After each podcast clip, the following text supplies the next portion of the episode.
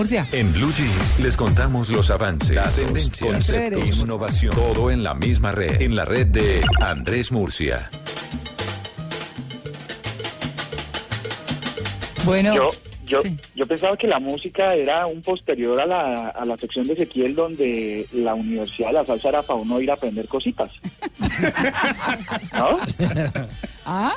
¿No ve? Que, que li- lindo aprender cositas, digamos, ¿no? Varias cosas para la cositas, vida. Ezequiel, cositas. Cositas, sí, sí. Sí, me queda claro. Una que otra cosita.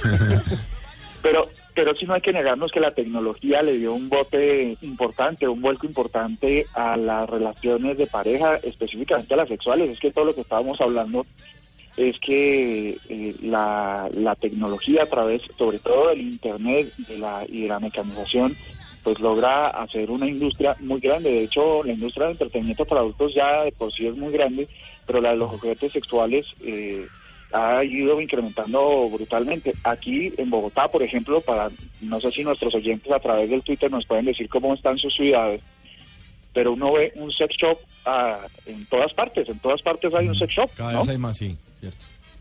Sí, claro, claro. Pues se notan más porque eso antes era todo muy escondido.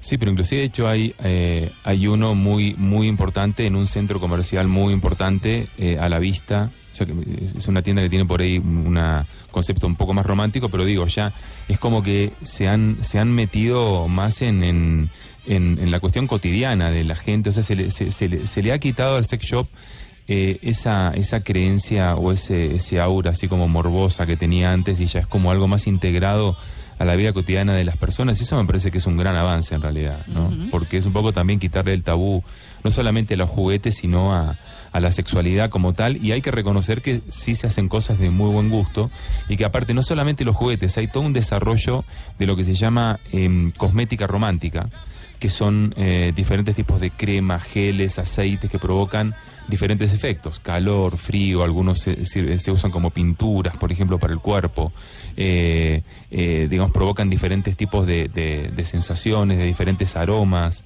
de diferentes sabores para diferentes prácticas. O sea, realmente la, la, la posibilidad de poder ser más creativos en el sexo se ha incrementado porque tenemos también este tipo de ayudas que, que nos permiten hacer cosas diferentes y que nos permiten inventar. ¿Qué nivel, eh? Ah, qué nivel. No, no, no. De, de hecho, de hecho, Ezequiel, eh, un oyente en Twitter nos pregunta, arroba entre el Quintero nos pregunta, Ezequiel, ¿podrías darnos más información acerca de este centro comercial? Sobre todo arroba entre Tazo Quintero. hecho al agua. Sí. ¿Qué tal? Bueno, entonces, eh, bueno, Murcia está engolosinado. Muy bien.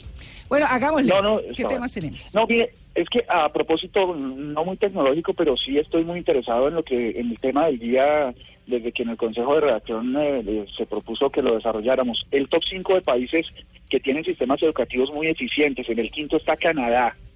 Y la cifra que quiero, también investigué país por país para que nos demos una proporción de lo que invierten los gobiernos en educación de calidad. Canadá invierte el 6.3 de su PIB en la educación. Está enfatizada en el bilingüismo, como sabemos, inglés y francés. Mm. Están obligados, sí o sí, a estudiar los niños desde los 5 hasta los 18 años. No es que, ay, no, es que es que yo quisiera dedicarme al fútbol y tal, no, no sé qué, entonces pues dejo de estudiar en noveno y me dedico al fútbol y tal. No, están obligados los niños y los padres a que estudien entre los 5 y los 18 años. El énfasis es aceptar la diversidad, eso es bastante importante. De hecho, es una de las, de las legislaciones, digamos, en términos de educación, que propende mayoritariamente por eliminar el bullying. No, es bien importante porque digamos que una, de, las, de las razones más, más eh, importantes eh, sobre la deserción escolar tiene que ver con, con el bullying, el matoneo que hay, ¿no?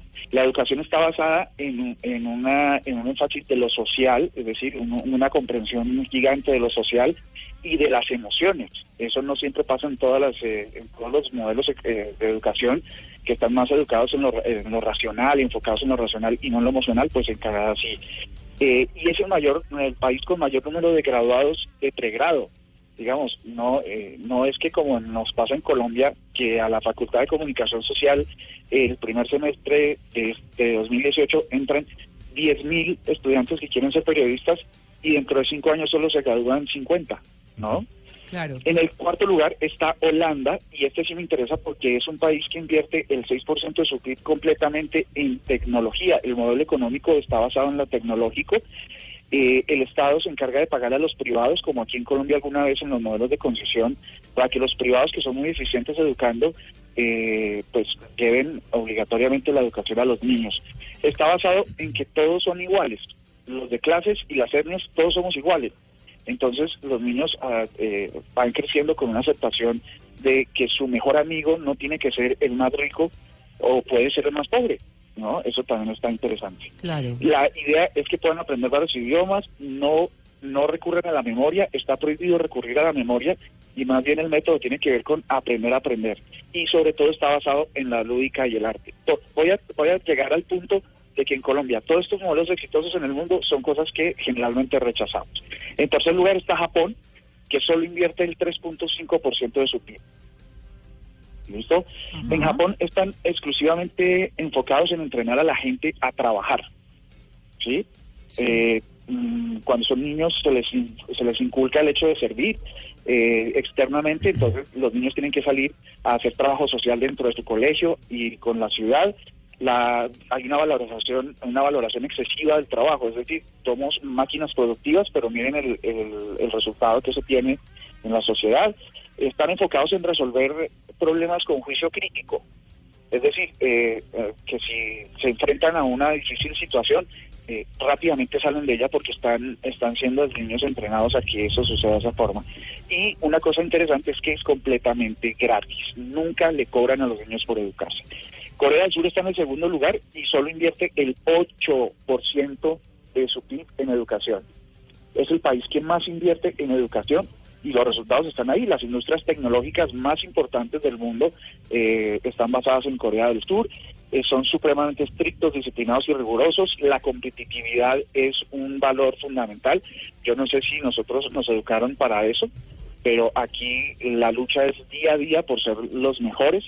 De hecho, tienen una máxima que dice que si eres el mejor de la clase, vas a ser el mejor en tu vida. Eh, en el 2000, ah bueno, es, es menos emocional, no se tienen, en, el- en su modelo no está basado en lo emocional, solamente en lo racional. Y el modelo educativo que más éxito tiene es el de Finlandia, está en el primer lugar, invierte el 7.6% del PIB, eh, es completamente lúdico, solo se estudian cinco horas al día, no está prohibido llevar tareas a la casa. Los papás no tienen nada que ver con las tareas de los hijos. Es el Los más exitoso están- que hay. Sí, Ajá. los niños Es el más exitoso. años, ¿no? Sí, claro. Cuando salen del colegio hablan cinco idiomas. Ah. Eh, perdona, ¿cuántos, ¿cuántos hablamos bien español en la mesa de trabajo? No, pues intentamos. Intentamos. Intentamos hablar un buen español, pues ellos salen hablando cinco idiomas. Y los colegios, como les digo, solo son jornadas solamente de cinco horas, contraria a la de Colombia, donde queremos una jornada única de todo el día para nuestros niños. Ellos solo estudian cinco horas y estudian exactamente sobre sus intereses, sobre lo que quieren, sobre lo que y sobre lo que les de verdad les interesa, inclusive desde los hobbies.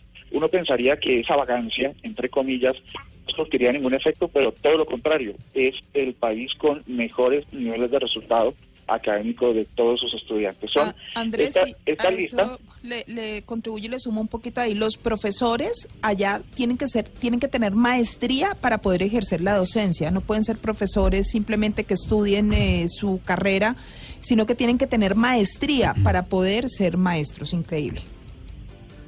Tal cual, eh, María, y es que lo que lo que pasa es que nosotros nosotros vemos todos estos ejemplos con este remato porque sé que estoy un poco largo. eh, todos estos ejemplos nada o casi nada coincide con lo que pasa en nuestra realidad en Colombia. Y fíjense que los resultados de estas sociedades son sociedades supremamente desarrolladas y yo creo que hay que hacer un salto que ahí nos puede costar porque somos resistentes al cambio, pero que necesitan un enfoque tecnológico y pensar en otras cosas para mejorar o cambiar el resultado. Buenísimo, muy bueno. Muy bueno. Bueno, ahí está. sí. Bien, Murcia, a propósito de nuestro tema de hoy que eh, ha tenido que ver con las eh, nuevas metodologías para estudiar, las nuevas maneras de estudiar. ¿Somos tendencia? Sí, somos tendencia Ah, qué en. Blue Jeans. Qué bien.